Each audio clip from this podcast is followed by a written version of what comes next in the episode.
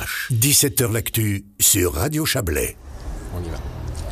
Il y a un an, le 24 février 2022, la Russie euh, envahissait les terres euh, de sa voisine, l'Ukraine, une guerre d'agression, une guerre euh, qu'on croyait avoir désormais vu disparaître du continent européen une guerre en Europe qui depuis euh, euh, bah, nous accompagne, nous occupe, accompagne évidemment dans une façon euh, extrêmement tragique les populations sur place.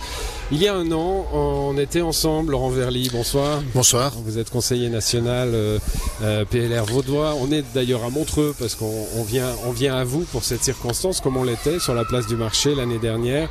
Vous êtes membre de la commission de politique extérieure, hein, c'est ce qui fait votre acuité de, de regard sur cette, euh, sur cette guerre, sur cette situation euh, euh, inédite depuis, allez, bientôt euh, 70 euh, et quelques années, hein, un peu presque 80 même, la fin de la deuxième guerre mondiale.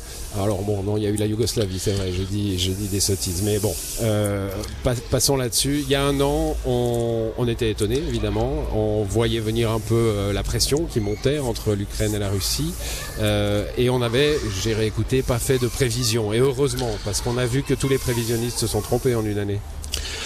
Bon, tout d'abord, euh, triste anniversaire en ce jour. Euh, dire que cela fait maintenant une année que les populations et les autorités euh, ukrainiennes vivent quotidiennement sous les bombardements et, sous, sous la menace. Certes, qui a évolué au fur et à mesure de ces 365 derniers jours. Mais enfin, triste anniversaire. C'est vrai que on a une pensée évidemment très émue pour euh, pour tous ceux qui vivent cela de, de façon euh, beaucoup plus forte évidemment, beaucoup plus personnelle et, et j'oserais même dire dans leur corps pour certains d'entre eux. euh, et euh, on espère vraiment vivement que à tout le moins un cessez-le-feu puisse euh, prochainement être euh, être trouvé. Malheureusement, euh, tout ce qui se voit et s'entend ces jours ne donne pas Ne un donne sentiment d'optimisme. Ce sentiment-là, en effet. Euh, je disais les prévisions hein, au début. euh, on, on entendait beaucoup. L'Ukraine ne pourra pas tenir. euh, on a affaire à la la- l'armée terrestre la plus puissante du monde, peut-être la deuxième armée du monde si on accepte celle des États-Unis. Euh, et, là, ces prévisions-là d'une guerre qui serait rapide, qui était probablement d'ailleurs l'idée des Russes, hein, l'idée de, Vladimir Poutine, eh ben ça s'est ça s'est effondré avec une résistance euh, qu'on n'attendait pas. Alors d'abord, ça, montre la, valeur de l'être humain et ça montre la valeur d'une société, puisque à l'intérieur de l'Ukraine, même les familles euh, russophones euh, se sont déclarées immédiatement ukrainiennes et, pas et pas russes. Et dans ce sens-là, il y a eu une, une adhésion à la notion de la défense du pays euh, d'une manière absolument extraordinaire. Ah, Je je vais pas le dire ainsi parce que c'est dommage d'en arriver à une guerre pour démontrer cela, mais encore une fois, oui, la valeur de l'être humain, la valeur de la société, la valeur de la solidarité d'une société euh, se démontre et elle a sa force, sa force qui va au-delà d'un comptage de nombre de chars ou de nombre d'obus euh, disponibles. Il y a une chose qu'on avait dite euh, l'année dernière, c'est que, et ça, et celle-là elle reste vraie, euh, bah, c'est que quel que soit le contexte, quel que soit l'OTAN, pas l'OTAN, le, le- la situation, le, le, le sentiment de, de, d'enfermement de la Russie, à partir du moment où il y a agression, euh, le tort est à celui qui agresse. Alors très clairement, il y a une violation du droit international et je crois qu'on ne doit pas cesser de la répéter. Il y a un agresseur et un agressé. Euh, c'est un élément qui est fondamental et tant que cet élément-là ne sera pas reconnu par l'agresseur, il sera évidemment difficile d'imaginer un cessez-le-feu, respectivement une paix ou des négociations de paix. Mais c'est un élément fondamental parce que ça met en péril non pas juste l'Ukraine, ça met en péril des valeurs, des valeurs d'organisation de, la société mondiale qui est fixée, qui sont fixées depuis un certain nombre d'années.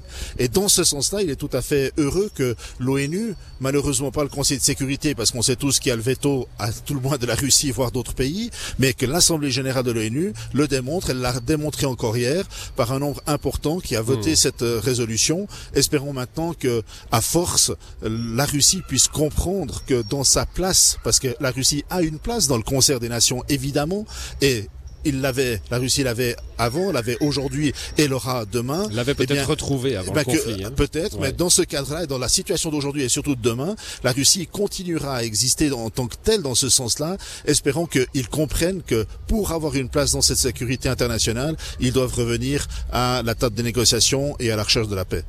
Bonsoir euh, Christina Mitzak. Bonsoir. merci d'être avec nous. D'abord, euh, vous êtes, euh, vous. êtes une chablaisienne. Hein. vous habitez à Rena, vous êtes d'origine euh, ukrainienne. vous étiez là avant la guerre. Hein. vous êtes là depuis la fin des années 2000, c'est ça? Je suis venue en 2009. 2009, voilà. Vous êtes venue comme étudiante. Vous êtes ensuite installée ici. Vous travaillez ici. Vous êtes mariée ici. Vous avez des enfants. Tout à fait, oui. Mais évidemment, vous avez vécu ce 24 février de l'année dernière pas comme nous. Hein. Alors vous avez eu le choc, bien sûr. Vous saviez peut-être plus que nous que ça pouvait arriver.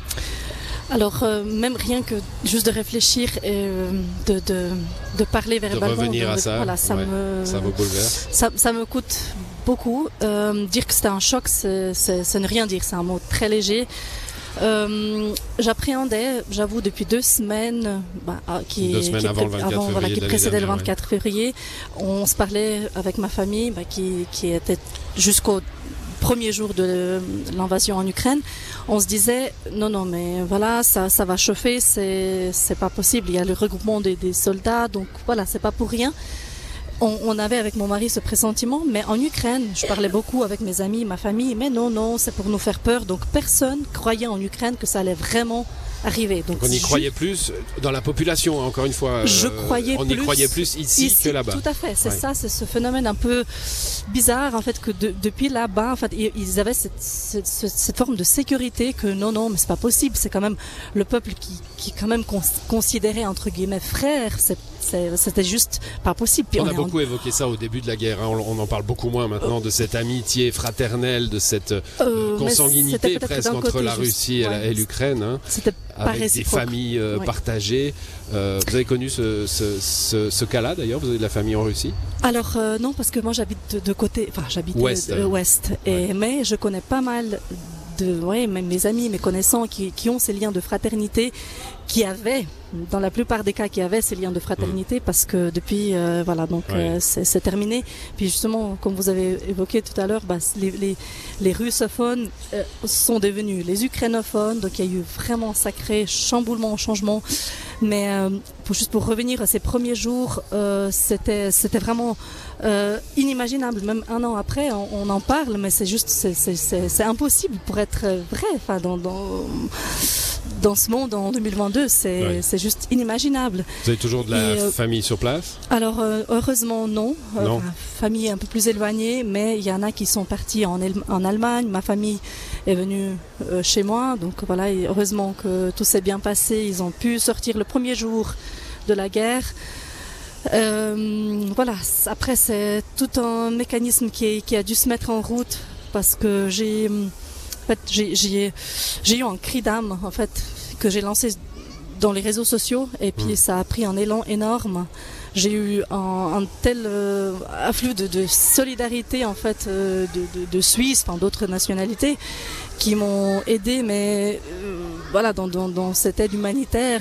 Et euh, j'avais vraiment quelques jours, quelques semaines de la peine à gérer mmh. parce que. Ouais, on a, on a appris, hein, grâce à vous, qu'il y avait euh, pendant, toutes les semaines, hein, pendant des mois, des, des convois de l'espoir entre Rena et, et, l'Ukraine. hein. Rena est devenu un centre humanitaire grâce à vous. vous avez lancé un appel et vous avez mis en place une chaîne. Une chaîne de solidarité, en fait, qui. donc, c'était la commune de Rena qui euh, qui m'a qui m'a aidé au début. Après, c'est l'hôpital Riviera Chablais qui a qui m'a aussi donné donc à, à, disposition en local. Et puis, euh, comme j'ai des amis étroits dans les domaines médical, j'ai des amis qui sont sur le front. Ils me passaient des listes d'urgence, en fait, euh, ouais, des choses dont ils avaient besoin à ce moment précis. Comme ça, je pouvais partager avec ma communauté ici. Puis c'était vraiment toutes les semaines travail euh, réciproque aller-retour. Puis il y avait des gens, donc des chauffeurs qui circulaient toutes les semaines. Les premiers trois mois, c'était c'était juste la folie. Moi, je je ne savais plus comment je m'appelais. Vraiment, c'était c'était quelque chose. Bon, vous en parlez au passé en disant les premiers trois mois, mais ça continue. Ça continue, ça continue. C'est plus c'est plus la même intensité. Heureusement et malheureusement, je dis parce que heureusement parce que je pouvais juste pas tenir physiquement parce que voilà, on a quand même la vie à côté. Et, euh, et, donc je continue toujours parce que les gens m'amènent de temps en temps du matériel, que ce soit médicaments, que ce soit euh, articles d'hygiène. Et comme ils ont toujours besoin de notre soutien, ben, je ne peux pas juste arrêter cette chaîne. Je, je continue. Des fois, c'est de mon, mon, propre initiative. Des fois, je fais un appel euh, de collecte euh, entre mes amis. Puis voilà, on, on, on essaye de, de, partager un petit peu les frais d'acheminement. Donc parce que c'est tout, tout, tout un coût quand même. Donc il faut, il faut suivre. Vous pouvez échanger avec l'Ukraine euh, tous les jours. Enfin, vous, oui, vous, oui, oui, oui, euh, alors, euh, à part, il bah, y, y, a des soucis avec d'électricité. Il y avait à l'époque. Maintenant, c'est un petit peu je pense, voilà, entrer plus ou moins en ordre. Donc, euh, mais, mais on, on, a des contacts réguliers, donc avec mes amis, avec, euh, avec en fait tout, tout, tout, tout, ce monde qui a besoin de, euh, de notre soutien. Puis il y avait pas mal de gens qui m'ont contacté même de l'Est ou de Centre parce qu'ils voyaient mon activité dans les réseaux sociaux. Puis ça, c'était aussi difficile à gérer parce que je ne pouvais pas Tout satisfaire des demandes plus voilà, pressantes, chaque hein, demande précise. Ouais. Donc, on s'est dit, voilà, j'aide l'ouest du pays et puis après, mes amis sont en contact avec le reste du pays. Donc c'était quelque chose qui était mis en, place en fait en une semaine. L'ONG de je ne sais pas combien de, de personnes, normalement une centaine de personnes qui aurait dû travailler dans tout ça, mais je suis contente quand même de pouvoir aider. Bon, une spontanéité en tout cas euh, d'aide, on, on, va, on va revenir là-dessus. Euh, merci. merci. Christina. Le, Laurent Verly, euh, la Suisse joue son rôle. Il y a la, la, solidarité qui part vers l'Ukraine, il y a celle qui, qui arrive d'Ukraine aussi, ça ce sont les réfugiés. Alors la Suisse, comme les autres pays européens, accueille, accueille beaucoup. Oui, alors euh, on va pas faire un ranking list de qui accueille le plus, mais on peut en tout cas saluer euh, la solidarité qui a été euh, mise en place très rapidement euh, par les autorités, mais et j'insiste surtout après l'exemple qu'on vient d'entendre, euh, par des gens c'est l'ensemble de la population suisse, population et autorités, qui se sont réveillés dès le 24 pour trouver des solutions. Alors des solutions pour envoyer du matériel, euh, des pompiers ont envoyé du matériel, il y a eu du matériel sanitaire, du matériel euh, en plus euh, à l'approche de l'hiver, euh, juste maintenant de, de, matériel pour se, se, réchauffer, enfin etc. Donc une vraie magnifique solidarité, puis une solidarité aussi dans l'accueil, puisque au-delà des institutions euh, organisant l'accueil, il y a eu beaucoup d'accueil chez l'habitant. Mmh. Et, et, ça, on sent euh, évidemment une grande émotion là derrière. Euh, maintenant, toute la difficulté, évidemment, c'est la durée. Encore une fois, on est là malheureusement une année après, avec une situation qui n'est toujours pas réglée, qui en plus ne donne même pas le sentiment qu'elle pourra se régler demain matin.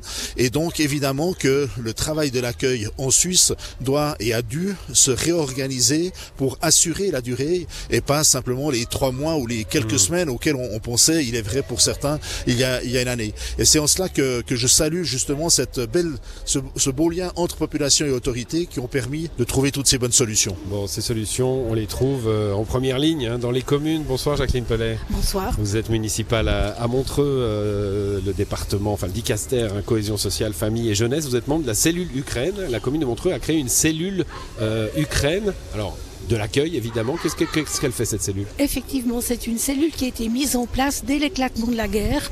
On a vu arriver des privés, essentiellement des femmes et des enfants. Et à ce moment-là, les écoles ont été touchées, la commune a été touchée parce qu'il fallait loger ces gens. La plupart avaient, au début en tout cas, de la famille ici, ce qui a permis d'avoir une première prise en charge. Et puis ensuite, il a fallu trouver des solutions à l'étage cantonal aussi, puisque lorsque les réfugiés arrivent, ils s'enregistrent au fédéral. Ensuite, le canton les répartit dans les différentes communes. Et chez nous, nous avons mis à disposition l'hôpital de Montreux, qui a permis de créer un foyer où nous avons actuellement environ 110 personnes ukrainiennes qui sont dans ce foyer. Mais il faut dire qu'à Montreux, nous sommes à, l'accueil à 500 personnes et toutes les autres sont chez les privés. Mmh. Donc il y a beaucoup plus d'Ukrainiens chez ouais. les privés que et qui dans dure, les structures hein, parce qu'au début on se disait dure. bon il y a un élan comme ça Absolument. un peu émotionnel et médiatique, oui. euh, mais évidemment accueillir quelqu'un ça doit durer. Hein. Oui, et puis en plus de cela, nous avions sur le territoire communal un foyer pour mineurs non accompagnés et nous avons dû en ouvrir un deuxième et puis un troisième parce qu'effectivement il n'y avait pas que des familles, il y avait aussi des enfants, des jeunes seuls. Bon, une commune. Euh, alors Montreux n'est pas la seule, évidemment. Hein, toute, euh, enfin, la, plupart, en tout cas, jouent leur rôle dans, cette question-là. Dans tous les cantons, c'est la Confédération qui décide, hein, qui distribue finalement les, quotas de, personnes à accueillir. Euh, il a été question à Montreux il y a quelques semaines. Hein, je me souviens en avoir parlé dans cette émission de l'ouverture d'abris de protection civile, parce que il faut bien dire que les gens continuent à arriver et que les solutions d'accueil, elles commencent à se raréfier. Effectivement, mais il ne s'agit pas uniquement de requérants ou de réfugiés qui viennent de l'Ukraine. L'abri de protection civile de Claron nous a été imposé par le canton. Nous avions déjà une expérience en 2015 puisqu'il avait été utilisé et par conséquent avec l'aide du canton, la conseillère d'État est venue ici pour renseigner la population. Madame Moret a donné toutes les explications et en fait il y a quasiment pas d'Ukrainiens dans l'abri de protection civile. On a surtout des Turcs, des Afghans. Et, pas de famille, hein, des et hommes. pas de famille, des, hommes, seuls, voilà. Et eux sont accueillis à l'hôpital, dans le même euh, local, si on peut dire, ou dans le même endroit que euh, les, les, Ukrainiens, pour un foyer de jour. Hmm. Donc actuellement, effectivement, on fait face à une population qui vient directement de la guerre en Ukraine, et puis une population qui vient de, des autres situations de crise dans le monde. Hmm. Aujourd'hui, la commune, elle, euh, elle, est armée pour faire face ou on a, comme d'ailleurs aux échelons cantonaux et fédéraux, une espèce de crainte qu'on C'est-à-dire qu'on a élargi la cellule Ukraine à une cellule dite accueil pour prendre en compte tous les problèmes. On a tous les partenaires autour de la table, mais la situation est la plus tendue dans les écoles parce que effectivement les classes sont déjà des classes assez chargées. Et en plus il a fallu accueillir les enfants. Et comme ils étaient nombreux on pouvait pas en mettre 10 par classe. Et on a dû rouvrir un collège aux avants pour permettre un premier accueil histoire quand même de parler un peu la langue avant d'être intégré dans les classes. Euh, Christina euh, Mitzak, il y, avait ce sentiment, et il doit, encore être réel d'ailleurs, hein, euh, d'une population ukrainienne, en tout cas réfugiée, dont le seul vrai désir est de repartir, de rentrer. Hein, mais évidemment, les, choses peuvent durer. L'intégration, comment elle se passe de ce que vous savez? Vous avez, vous, fait l'effort d'apprendre la langue, de vous intégrer ici? Oui, oui, oui, tout à fait. Et je, suis un, un, petit peu aussi la première source. En fait, je côtoie ces Ukrainiens qui sont là depuis un an parce que mon aide, en fait, c'est d'un côté, c'est pour l'aide euh, humanitaire, donc pour mes Ukrainiens, mes amis compatriotes en Ukraine, et ceux qui sont là, euh, il y, a, y, a, beaucoup qui s'intègrent rapidement. Euh, surtout la jeunesse, c'est vraiment ça va, ça va vite. Mais il y en a d'autres, bien sûr, c'est difficile parce que la langue, c'est pas, ça va, ça va. Il faut du temps, il faut du mmh. temps.